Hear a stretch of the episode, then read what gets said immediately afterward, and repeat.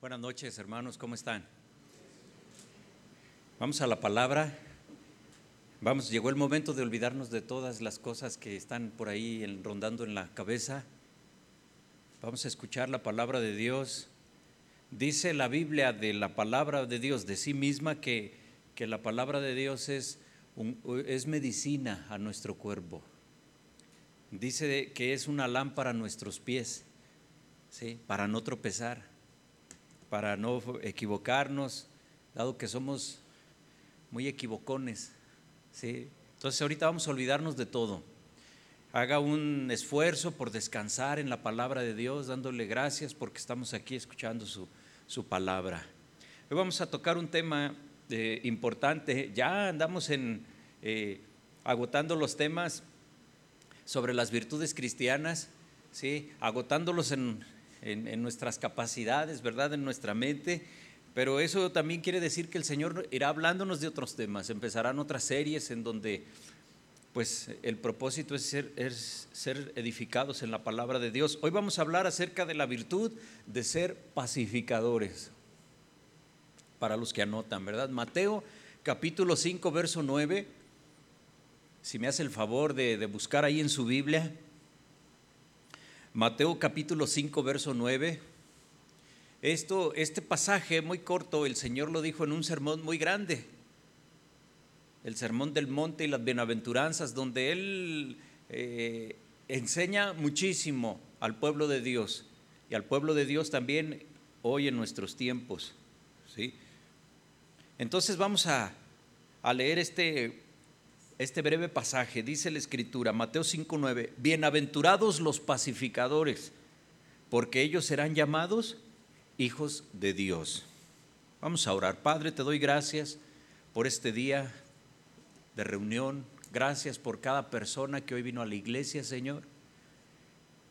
Porque apartaron un tiempo para poder escuchar tu palabra, para tener un tiempo de quietud, Señor, de poder estudiar, de poder meditar, buscar tu bendición, buscar, Señor, tu guianza, Señor, en nuestras vidas. También te pedimos por aquellos, Dios, que no pudieron estar aquí, Señor, para que tu palabra, Señor, lo que ellos conocen, cree en ellos una hambre, una necesidad, Señor, de ti. Gracias, Señor, por este momento. Dame sabiduría, Señor en, la interpretación de tu santa palabra. Te lo pedimos todo en el nombre de Jesús. Amén. Amén. La paz es un tema central a lo largo de la Biblia. Cuando dice la Biblia, bienaventurados los pacificadores porque ellos serán llamados hijos de Dios, esta palabra bienaventurado se, tradujo de los escritos originales macarios, significa dichoso feliz bendecido también. ¿sí? Algunas traducciones lo muestran como, o, unos diccionarios más bien lo definen, Macarios, como tres veces feliz o tres veces bendecido. Lo que hoy en día nosotros diríamos, no, no, no estoy feliz, e, estoy triplemente feliz, más o menos así lo interpretaríamos, pero diciendo o dando a entender con eso que estamos muy, muy felices, bendecidos. ¿sí? Entonces esta palabra, bendecidos, muy felices los pacificadores, y dígame si no, porque ellos serán llamados hijos de Dios. Entonces este tema es un tema central a lo largo de la Biblia.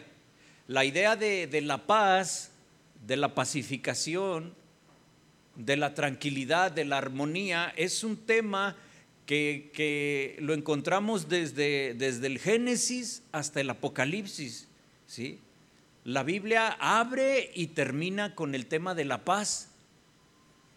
Mire, cuando Dios originalmente creó al hombre y a la mujer en el Edén, ¿sí?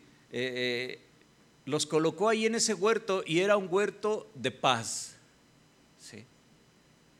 Edén significa gozo.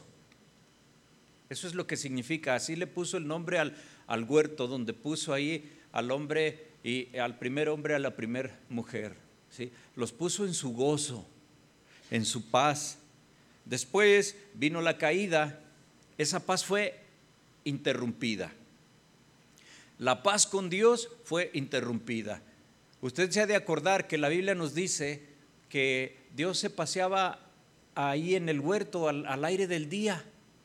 Dios caminaba y ahí estaba este, su creación y ahí estaba el hombre, ¿verdad? Bueno, todo eso fue interrumpido después de la caída, después de la desobediencia, después de tenerle más fe al diablo que a Dios. Se oye raro eso, ¿verdad? Pero significa que le creyeron más al diablo que a Dios, porque Dios dijo eh, cómo debían vivir. Les dijo que de ese árbol no podían comer, pero después viene Satanás, ¿verdad? Le dice a la mujer, eh, Dios dice que, que si comes moriréis, pero no moriréis, sino que seréis como Dios. Conocerás el bien y el mal. Eso fue tentador para la mujer. Entonces la mujer le creyó al enemigo. Dios dice que voy a que moriré, la serpiente dice que no voy a morir, le creyó. ¿Sí? Entonces fue interrumpida esa paz. En, el Edén fueron expulsados del gozo del Señor, del paraíso. ¿Sí? Eh, después, en la cruz, Jesús vino y trajo paz al corazón. ¿Sí? Vemos en sus enseñanzas que Jesús era un pacificador y que Él prometió darnos descanso, traernos paz. Y lo vemos eso en las escrituras. Bueno, en, en, en Primera de Juan, en, las cartas de Juan, pero en, en Apocalipsis nos habla de que Jesús regresará y establecerá su reino de paz, como al principio nos narra el, Apocalipsis, el Génesis, perdón, ¿sí? Dice la escritura que un cielo nuevo y una tierra nueva. Entonces disfrutaremos de una paz eterna. Entonces usted puede ver que desde el, desde el Génesis hasta el Apocalipsis, el tema de la paz inunda toda la Biblia. Es un tema muy importante. Entonces, la, eh, la paz como una virtud de un cristiano es fundamental. ¿sí? Debemos nosotros ser pacificadores, como dice la Escritura. Fíjese, es tan importante que hay casi 400 referencias a la paz en su Biblia. Esto puede variar dependiendo la traducción que tengamos, pero casi 400 referencias a la paz. Ahora fíjese, este es muy interesante. La única razón por la cual hoy en la actualidad no hay paz en el mundo, ¿sí?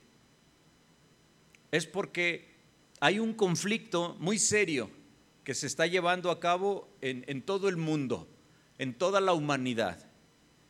Puede ser resumido simplemente a, a, esto que me refiero y que le voy a decir. En este sentido, ¿sí? El hombre está en guerra con Dios, está separado de Dios no está en paz con Dios. Dice el libro de Romanos que justificados por la fe tenemos paz para con Dios. Entonces el mundo, como no está justificado a través del el sacrificio redentor de Jesús, está en conflicto con Dios. Esa es la principal razón de los conflictos a nivel que sea, llámese como se llame, en todo el mundo, por todas las generaciones, por todas las edades desde el Apocalipsis hasta nuestros días, desde el Génesis, perdón, hasta nuestros días, pasando por el Apocalipsis, ¿verdad? De, Juan. Eh, ese es el problema, y ese ha sido el problema, que Adán y Eva pecaron, ¿sí? Entonces la paz fue interrumpida de manera total, quitada de la tierra. Se está llevando a una guerra con, con Dios pero no nada más es el hombre quien está en guerra con Dios, sino también lo están Satanás y sus huestes espirituales, sus ángeles caídos. Dice la Biblia que no ignoremos las maquinaciones del diablo. También es un actor en la historia de nuestras vidas, en la historia de la humanidad. Entonces, como consecuencia, hay conflicto a nivel angelical, pero también a nivel humano en este universo que nosotros conocemos. En, el diccionario, la palabra pacificador es uno que pacifica, dice, o que restablece la paz. Si nosotros hablamos de paz, el diccionario dice que es la ausencia de conflicto. Así de fácil lo define, ausencia de conflicto. Bueno, suena difícil ser pacificador, como Dios nos está diciendo, en un mundo donde existen tantas guerras, tantas discusiones. Es difícil ser un pacificador en medio de una sociedad donde hay mucha discordia, muchos celos, envidias. Pero precisamente por eso Dios nos muestra que se necesita que el Hijo de Dios sea un pacificador. De hecho dice, si eres pacificador, o sea, vas a ser bendecido, serás llamado Hijo de Dios. Es lo que nos dice la Escritura. ¿sí? Eh, pero mira lo que dice, bueno, repasando ahí el verso 9 antes de ver otros pasajes, bienaventurados los pacificadores, porque ellos serán llamados hijos de Dios. También aquí pacificadores tiene que ver con pacientes, ¿sí?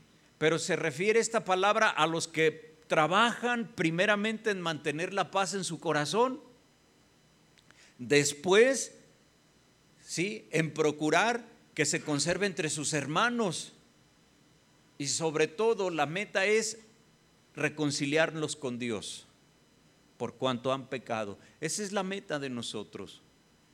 No podemos ser, ser pacificadores si primero nosotros no estamos en paz con Dios. Sí, son bienaventurados los pacificadores, bendecidos, dichosos, felices, porque un pacificador, bueno, se deleita en la paz, ama la paz, la procura, quiere tener quietud, no quiere tener conflictos. A veces, no sé si a usted le pase, seguramente sí, algunos, cuando salimos de algún conflicto, decimos, ah, ya aprendí, voy a tratar de, ser más prudente, más cauto, ya no me voy a meter en, rollos, ¿sí? Porque en, en, nuestro corazón está ese deseo de estar en paz. A veces decimos, hay gente tan problemática, a veces es triste que algún hermano sea catalogado de problemático, ¿sí? Y que se pueda decir, mira, que aquel hermano ah, es bien problemático, se pelea con, con toda la gente, o de un familiar, pero qué triste es que se expresen así de nosotros y nosotros no, no, nos estamos dando cuenta que somos gente problemática. Estamos tan metidos en nuestros rollos que no alcanzamos a ver eso. ¿sí? Eh, los pacificadores buscan mantener la paz, que no sea rota, y la recuperan cuando es quebrantada. También dicen los diccionarios bíblicos, ¿sí? Entonces, los pacificadores son bienaventurados, pero hay de aquellos que quiebran la paz. ¿Sí? Es un hay, es un es un, una pena, un sufrir, ¿sí? Eh, pacificadores, dicen los diccionarios también eh, eh, bíblicos, son los discípulos que se esfuerzan por evitar la controversia y los conflictos. Pero fíjese, aclara, no son fuerzas de paz, ¿sí? Pero son los responsables activos de la paz. Un pacificador usa su influencia para reconciliar opuestas luchas partidistas entre los individuos entre las familias, entre las iglesias, en la comunidad en general. Es la característica de un pacificador. Es una virtud de ir desarrollando. Como tenemos paz con Dios, somos esos pacificadores. Buscamos eso. Y, y no queremos nosotros fomentar conflictos y nos incomoda. Tratamos de no inmiscuirnos, pero vamos más allá. Tratamos de, que las cosas, ¿verdad?, se, calmen. Un, pacificador cambia actitudes hostiles a las actitudes que buscan el mejor interés de todos. ¿sí? El pasaje de Romanos, capítulo 14, verso 19, Yo lo tengo aquí a la mano, se lo voy a leer. Romanos 14, 19 dice, así que sigamos lo que contribuye a la paz y a la mutua edificación. Un pacificador es una persona que contribuye, que aporta, que edifica. Un pacificador es una persona que construye. No es alguien que eh, derrumba, que divide. ¿sí?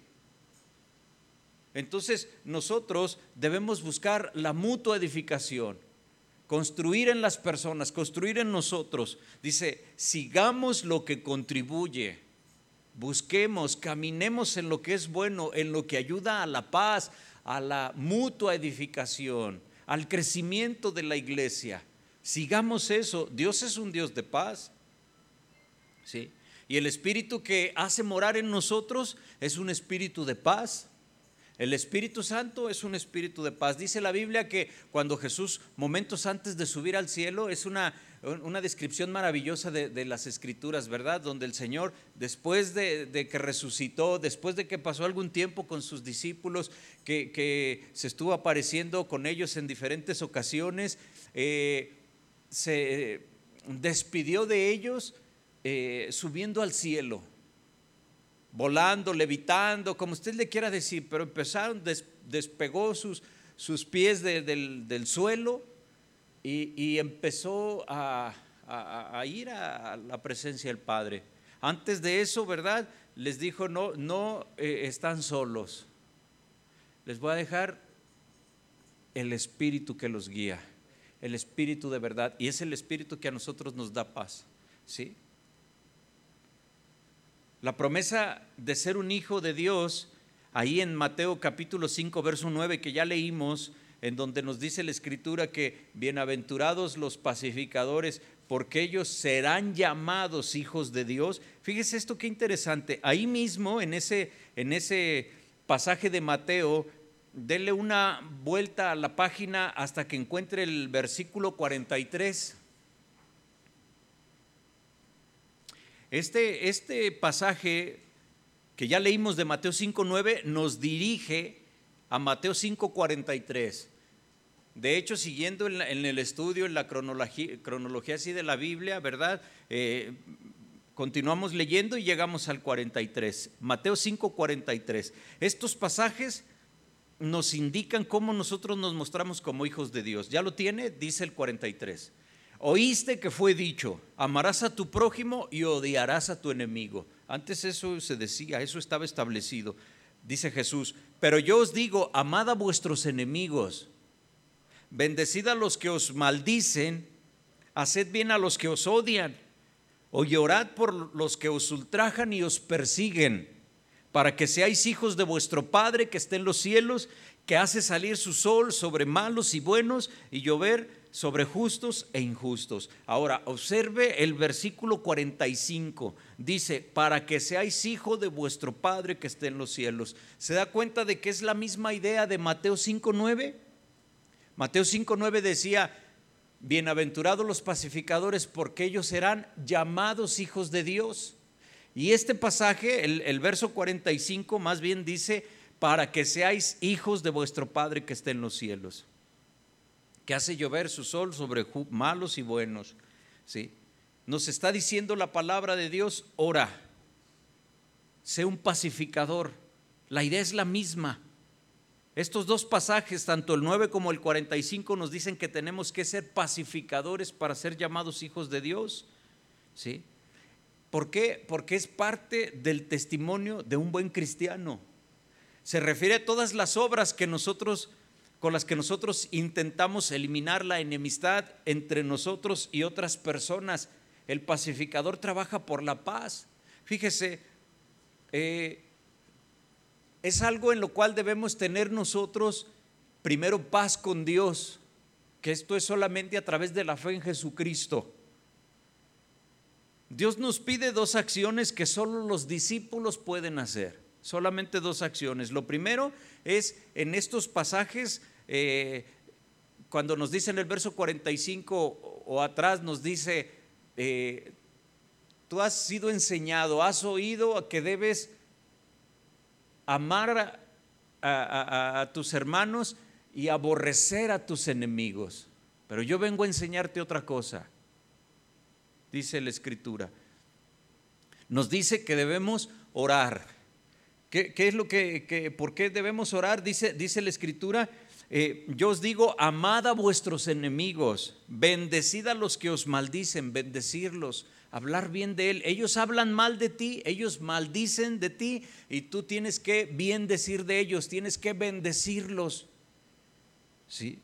Ora por los que te ultrajan, por aquel que te transió, ora por él, por aquel que ya no te pagó. ¿Sí? Ora por él, por aquel que te persigue, por aquel que es tu enemigo, ora por él. Nos está diciendo este pasaje, nos pide que oremos por ellos. ¿Sí? ¿Cómo nosotros vamos a orar por alguien que nos hizo daño? Pues es difícil hacerlo. No es muy fácil, ¿verdad que no es muy fácil? Pero en obediencia a la palabra de Dios podemos nosotros orar por aquella persona que te metió en un problema, por aquel problema familiar, donde tu tía habló mal de ti, donde la cuñada, donde el cuñado, se hizo un chisme ahí en la familia y la familia está dividida. Entonces tú, como cristiano, ¿qué tienes que hacer? Orar por esa persona. pedirle a Dios. Debemos orar para que ellos conozcan de Dios. Si esas personas tuvieran a Dios en su corazón, su comportamiento fuera diferente. ¿Sí? Dice, continuando en esa secuencia, pero ahora en Mateo 6, versículo 9 al 10, bueno, en del 9 en adelante, 6, 9, nos enseña lo que conocemos nosotros como el Padre nuestro. ¿sí? Vosotros pues oraréis así. ¿sí? Padre nuestro, santificado sea tu nombre. Debemos orar para que también nuestros enemigos llegue el día en que santifiquen el nombre de Dios. Que lo glorifiquen como nosotros lo hacemos. Padre, bendito seas. Usted sabe que nuestras oraciones personales eh, la, instrucción bíblica es cuando venimos delante de Dios, no nada más eh, a lo que nos truje chencha en la oración, a lo que vengo, Señor, yo al grano, ¿para qué ando con rodeos? No, nosotros nos acercamos a Dios y tenemos, es más que un protocolo. Es decir, tú eres más grande, tú eres por encima de mis necesidades. Yo estoy contigo, Señor, si en las buenas, en las malas. Por eso, antes de venir y decirle, Señor, ayúdame en esta angustia que tengo, es, Padre, santificado sea tu nombre. Te glorifico, te exalto, Señor del cielo y de la tierra. Y empezar a, a glorificar el nombre de Dios. Y entonces ya viene una oportunidad después de eso para pedir por las necesidades de cada día por la comida, por el vestido, pidiéndole a Dios sabiduría. ¿sí? Pero algo que es muy importante es ponernos a cuentas delante de Dios y poder decir, Señor, aquellos que me han ofendido, pues yo, Señor, de mi parte los perdono, no les cuentes tú el pecado que han hecho conmigo. Eso es lo que Dios quiere ver en nosotros. Pero a veces estamos tan necesitados de tantas cosas que olvidamos decir eso en oración y solamente vamos al grano, lo que necesitamos. ¿Y, qué actitud tenemos? Estamos diciendo a Dios lo queremos nada más de sirviente, nada más para que nos conceda las cosas que ocupamos. ¿Y dónde está nuestra devoción al Señor? ¿Dónde está el venir y humillarnos y el pasar un tiempo buscando que el Señor nos llene de paz? Para que podamos nosotros estar en paz también con los demás. ¿Sí? Debemos orar para que las personas conozcan de Dios. Si bien cada quien eh, dependerá de su propia decisión, pero la obligación cristiana es eso, estar pidiendo. Y Dios obra y Dios trabaja y Dios bendice y Dios escucha las oraciones y trabaja, barbecha los corazones. ¿Sí? Eh, Hay un pasaje en Mateo 5:47 que es muy, Muy interesante, vamos a decir así, Mateo 5, versículo 47, Jesús ahí nos da otro ejemplo específico de, una, del amor del pacificador, cómo se muestra esa virtud en un cristiano. Dice, y si saludáis a vuestros hermanos solamente, ¿qué hacéis de más? ¿No hacen también así los gentiles? Si saludas nada más a tu hermano, a tu hermano cristiano, a tu hermano de tu familia, de tu, de tu sangre, ¿qué haces de más? Nada. Dice, ¿no hacen también así los gentiles? Un gentil es una persona que no conocía a Dios o al Dios de los judíos, cuando menos en aquel tiempo se caracterizaba, los judíos hablaban despectivamente de, esas personas que no eran pueblo de Dios, es un gentil.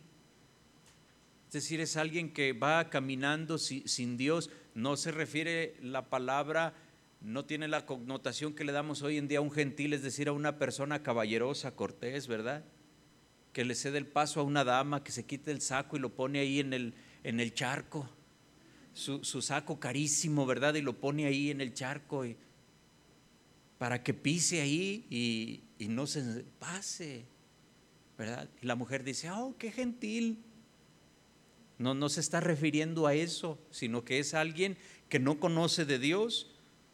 Y si saludáis a vuestro hermano solamente, en otras palabras, si existe una ruptura entre en alguna de nuestras relaciones o si alguien se opone a nosotros, no debemos guardar resentimiento. ¿Sí? No saludar a la persona mala es lo más natural, es fácil. No saludar al que nos cae mal es fácil. No saludar al que nos cae gordo, evitarlo, hacer como que no lo vemos, eso es relativamente fácil. La exigencia de la palabra de Dios es difícil. ¿Sí? Si tú saludas nada más a tu hermano, ¿qué hacéis de más? Bueno, sabes que a veces ni entre los hermanos se saludan. ¿Sí? Por, por algún conflicto, por alguna situación. No es fácil practicar la palabra de Dios. ¿sí? Pero ese no es el impulso del Espíritu Santo que, nos hizo estar en paz, sacrificando a su Hijo para darnos la reconciliación con Él, ¿sí? Y entre nosotros también. La pacificación intenta establecer eh, enlaces con los demás. Intenta la pacificación eliminar la hostilidad. Busca la armonía. Esa es la esencia del, pacificador. El pacificador mira de frente al enemigo y lo saluda, aún arriesgándose, ¿verdad?, a que eh, no lo salude, pero esa condición que a, nosotros nos hace difícil. Pero es algo que Dios quiere que nosotros vayamos desarrollando. Imagínate ese, ese corazón cuando tú eh, esa evidencia en tu corazón del cambio, del trato, de que eres hijo de Dios, de que se te puede llamar hijo de Dios cuando tú saludas a alguien que, que, te hace mal a ti. Tú buscas esa iniciativa. Entonces alguien que te conocía sabe cómo eres y ve el esfuerzo que estás haciendo, ve tu familia, pueden decir, oh, este es hijo de Dios, que sí está cambiando. ¿sí? E, este sí le está echando ganas. Y a veces nosotros nos dejamos llevar, no, porque voy a saludar a esa persona y, ya lo, bueno, lo saludo y, ni me peló la persona, ¿verdad? Entonces luego decimos, sí, para que se me quite, ¿sí? No lo vuelvo a hacer, ¿verdad? ¿Qué ando yo ahí? Debo tener dignidad. Y no sé qué tantas cosas decimos. Pero no, esa no es lo que Dios quiere. En ningún momento estamos hablando de que es fácil. Ah, para alguien puede sonarle muy romántico pero es a donde Dios nos quiere llevar. Es a donde el Señor quiere que estemos en algún punto en nuestra vida. Entonces seremos llamados hijos de Dios. Porque el que sabe hacer lo bueno y no lo hace le cuenta como pecado. El que conoce sus actitudes, por eso la Biblia, cuánta gente, aunque no sea lectora de la Biblia sabe que la Biblia dice que si alguien te da en una mejilla, tú pongas la otra. Mucha gente sabe que esa es una frase bíblica. Cuanto más nosotros los cristianos no conocemos tantas cosas y estamos en ese reto, en ese desafío de poner en práctica la palabra de Dios, no es fácil. Pero Dios también no nos pide algo que no sea posible hacerlo. Que si no, Él nada más, qué actitud o cómo, se, cómo usted concibe un Dios que nos pide algo que Él de antemano sabe que no se puede hacer.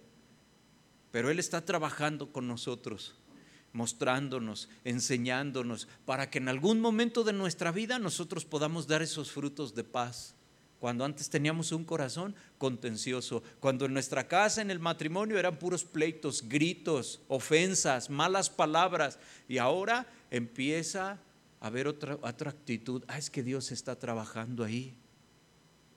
Dios está trabajando.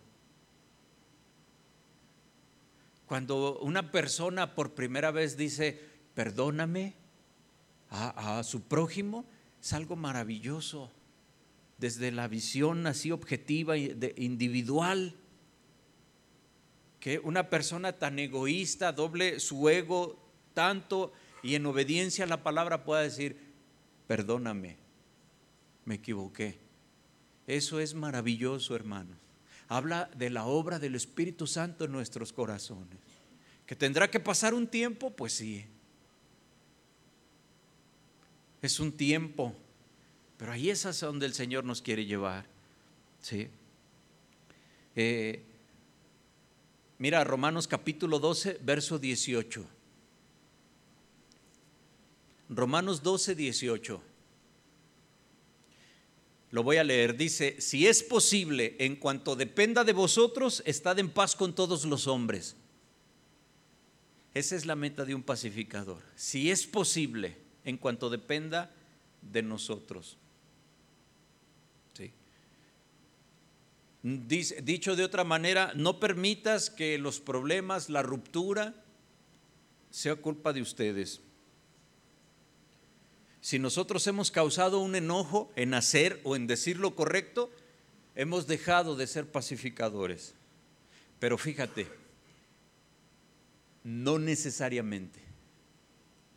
Si nosotros por decir algo que nos apoyamos en la palabra de Dios, si nosotros a una persona le decimos lo que es correcto, lo que Dios quiere, lo que es justo y por decir lo correcto, pregunto, ¿se rompe la paz? ¿Dejamos de ser pacificadores? No. ¿Sí? Pablo dice, si es posible, estad en paz. En lo que dependa de ti.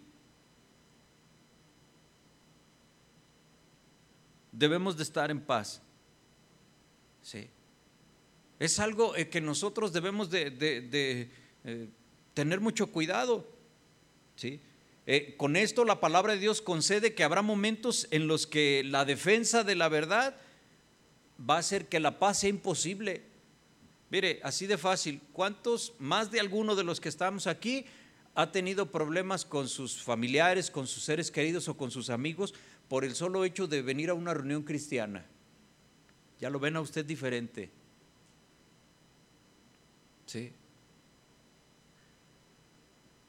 Mire lo que dice Mateo 10:34. Jesús dice aquí en Mateo capítulo 10, versículo 34, no penséis que he venido a traer paz a la tierra. No he venido a traer paz, sino espada. Porque he venido a poner enemistad, a poner en enemistad al hombre contra su padre a la hija contra su madre y a la nuera contra su suegra. Así que los enemigos del hombre serán los de su casa. ¿Sí? Entonces nosotros vemos que a veces la defensa, el profesar la verdad, el, el, buscar obedecer a nuestro Señor, el hacer lo que Jesús dice, pues eso es que no estemos en paz con algunas personas. Por eso toma mucha importancia cuando la Biblia nos dice, si es posible, ¿sí? en lo que dependa de ti, estar en paz con los demás. Eso es muy importante. Pero debe de ser algo realmente honesto, íntegro. Que podamos decir, sí, cuántas cosas dependen de mí para estar en paz con los demás. ¿Cuántas cosas dependerían de ti estar para que tu matrimonio estuviera mejor? ¿Cuánto dependería de ti? ¿Sí? ¿Cuánto se lograría si tú pones un poquito de tu parte? A veces nos expresamos así, ¿verdad? Y decimos, ay, sí, sí, si mi esposo pusiera poquito de su parte. O pido mucho, poquito de su parte. Y, y quizás no sabes que también él dice lo mismo.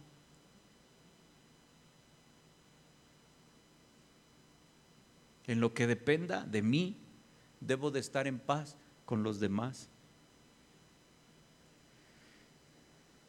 Tenemos que entonces trabajar por la paz.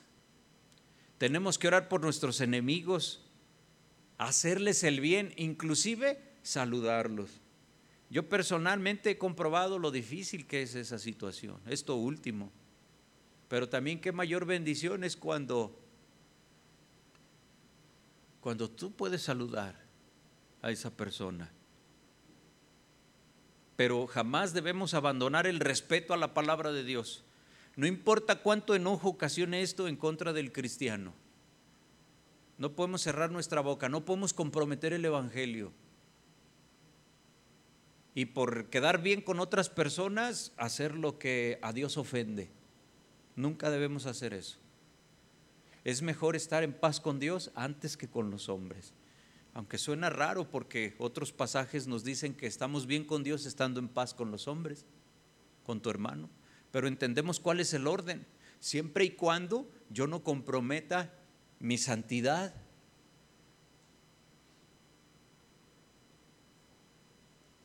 Prefiero estar bien entonces con Dios y necesitamos sabiduría. Mira, Santiago capítulo 3, verso 17, vamos a ver lo que dice este pasaje, hermano. Santiago capítulo 3, versículo 17, casi al final de la Biblia, dice la escritura. Bueno, se lee ahí, dice, pero la sabiduría que es de lo alto, la sabiduría de Dios dice, es primeramente pura, después pacífica. Dice, fíjate, primeramente pura, luego pacífica, no al revés. ¿A qué voy con esto? Mira, este también es el orden que nosotros tenemos en las bienaventuranzas. Ahí en los pasajes de Mateo 5, 9 encontramos bienaventurados los pacificadores, pero antes está el versículo 8, por supuesto. Bienaventurados, dice eh, Mateo 5, 8, bienaventurados los de limpio corazón. ¿Sí? Primero, Luego, bienaventurados los pacificadores. La pureza es prioridad sobre la paz. La pureza es la base de la paz bíblica. Si nosotros no estamos puros, no podemos acercarnos a Dios. Y Dios es el que a nosotros nos, nos purifica, nos limpia a través del sacrificio de Él. ¿Sí? Entonces no, no podemos nosotros ser nada más hijos de Dios porque nos la llevamos bien con las personas al premio Nobel de la Paz, entonces le podríamos decir hijo de Dios.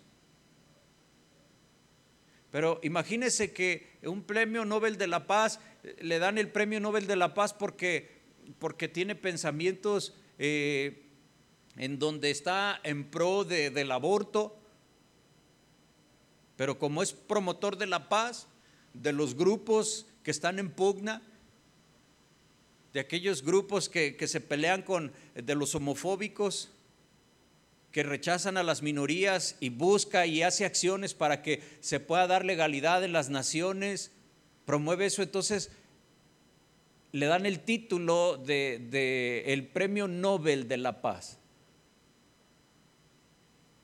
Y, y, no es en ese sentido. Nosotros no vamos a ser llamados hijos de Dios nada más porque nos la llevamos bien con los demás. La pureza es prioridad sobre la paz. La pureza es la base de la paz bíblica. ¿Sí? No se puede comprometer la pureza con el fin de, obtener la paz.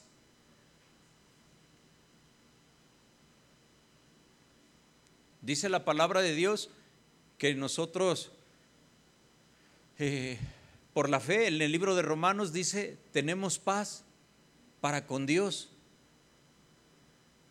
por medio de Jesucristo. ¿Sí? Primero se logra la pureza del corazón y luego llegamos a la paz del corazón.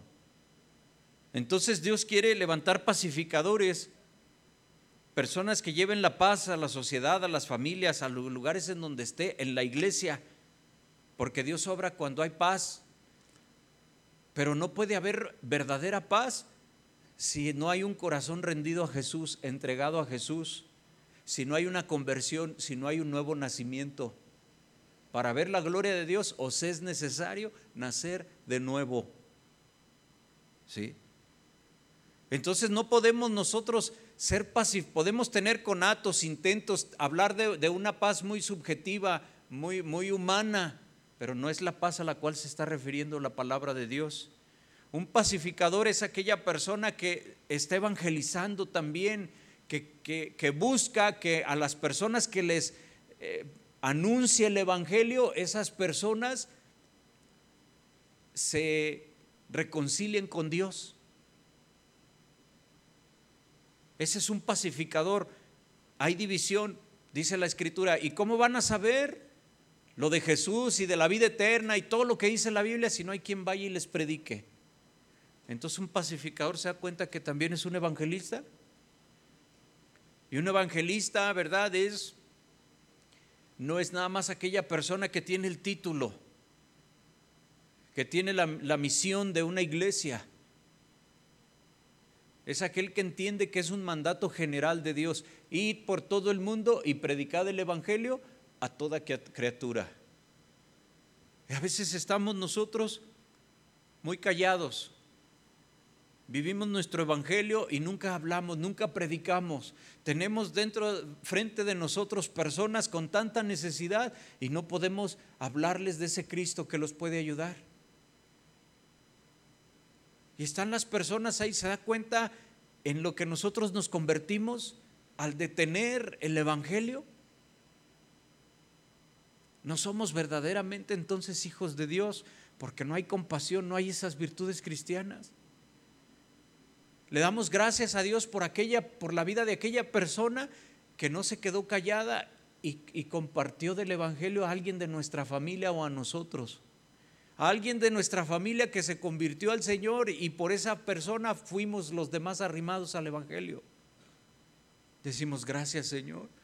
Que hubiera sido de mí si no te hubiera conocido, como dice un canto, ¿verdad? Que hubiera sido de mí, Señor?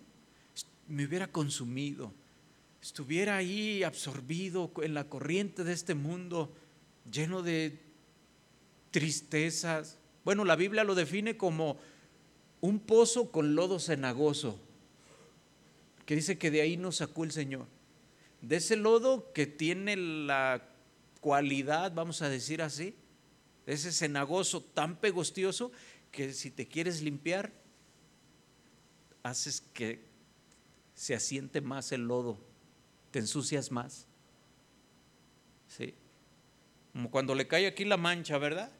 De la carrita con chile. Y usted agarra la servilleta y no, pues ya dejó la manchota así. Así estábamos queriendo arreglar nuestra vida, nos hundíamos más y más hasta que llegó Dios y nos sacó de ese pozo. Y nos dio una nueva vida. Entonces decimos, yo le voy a compartir. Tú sabes que, el solo hecho de decirle algo que de repente se hizo muy, muy famoso y a lo mejor hasta sin valor ya entre los cristianos, es decirle a un inconverso, Dios te ama. Entre nosotros es tan trivial, tan gastado, una frase tan conocida, frase ya nada más escrita, inerte, eh, como un salud cuando alguien estornuda como algo de cortesía ya, pero no sabes el impacto que puede tener una persona que está sufriendo y que tú le digas, mira, Jesús te ama, Jesús te quiere ayudar.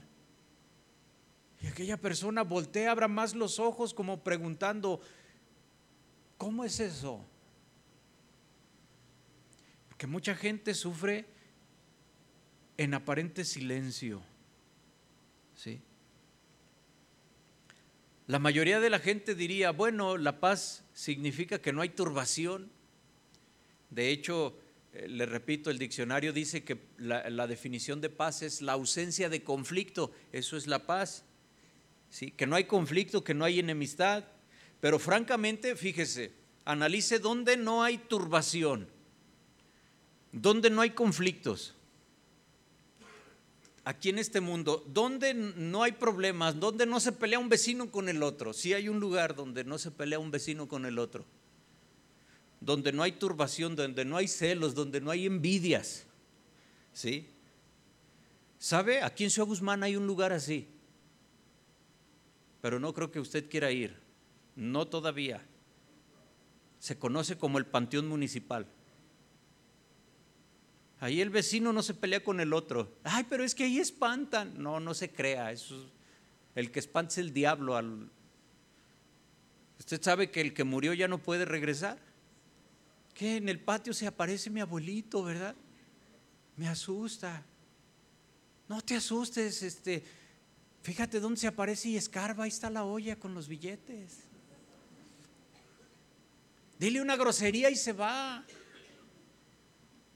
el diablo ahí, ¿verdad? Entreteniendo ahí a la gente, distrayéndola, para que vivan metidos ahí en esas cosas. No, no puede ser. Allá en el panteón, no los únicos que se pelean en el panteón son ahí entre los que trabajan, los vivos que trabajan ahí nada más.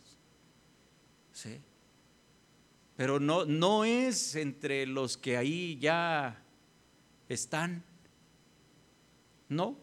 Pero francamente, nosotros no queremos presentar un cementerio como un lugar donde todo el mundo se lleva bien. Los diccionarios dicen que la paz es la ausencia de conflicto, pero en la Biblia la paz no es la ausencia de algo, la paz es la presencia de algo, en este caso de Dios. ¿Sí? Es la presencia de todo lo que es bendito, de todo lo que es bueno, de todo lo que es satisfactorio si hay algo bueno, si hay algo, si hay virtud alguna, si hay algo digno de confianza, en eso piensa. Y luego dice la palabra de Dios, que Dios guarde en completa paz a aquel cuyo pensamiento en Dios persevera. Entonces, si hay algo bueno, piensa en eso, piensa en Dios y bendícelo por lo grande y por lo maravilloso. Yo te aseguro, hermano, que por más necesidad que tú tengas, si, en tu intimidad vienes delante de Dios y lo empiezas a adorar y le empiezas a decir que es grande, le agradeces que te salvó, le agradeces que estás conociendo de Él y le empiezas a decir tantas cosas, cuando llega el turno de pedir por tus necesidades, ya, ya no hay con tanta urgencia, ya la intensidad de esa desesperación y de esa angustia ya bajó. Se cumple en ti lo que dice la Escritura. Busca primero el reino de Dios y su justicia y lo demás os vendrá por añadidura. Sí. Dice eh, Santiago, pides y no recibes porque pides mal, porque pides para tus deleites. Pedimos mal y necesito esto, y necesito esto, y cambia aquella persona, y estamos pidiendo tanto, y ¿cómo sabes si el Señor quiere hacer otra cosa en ti primero?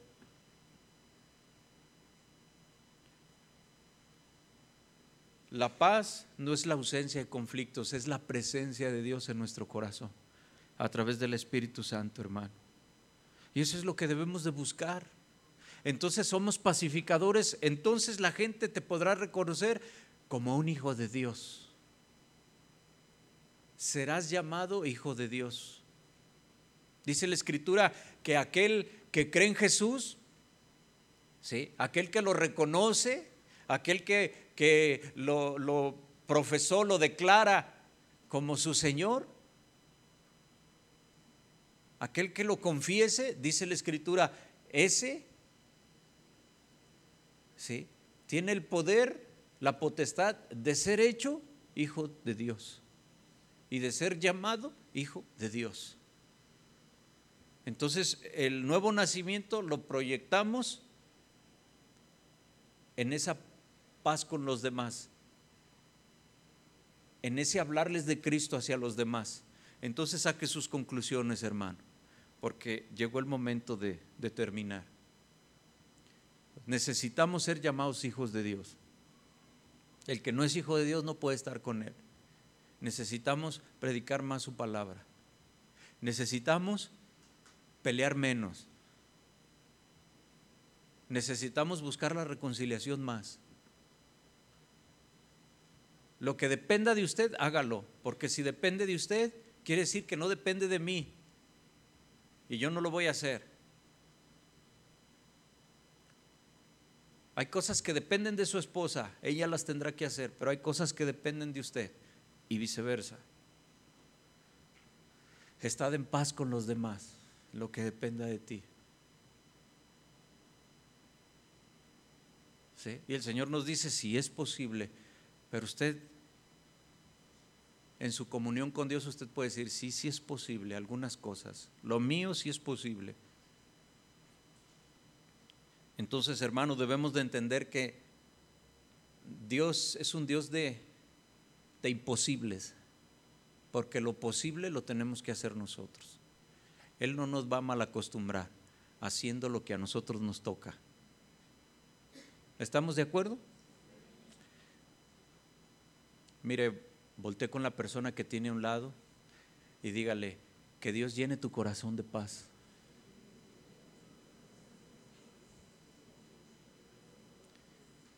Ve, ve cómo algo tan sencillo es tan gratificante. ¿Verdad que sí? Póngase de pie, por favor. Y más que gratificante, trae bendición. Se rompen esas barreras invisibles que ponemos en, en nuestra, en nuestra vida. Cierra sus ojos, de favor. Padre, te damos gracias por tu palabra.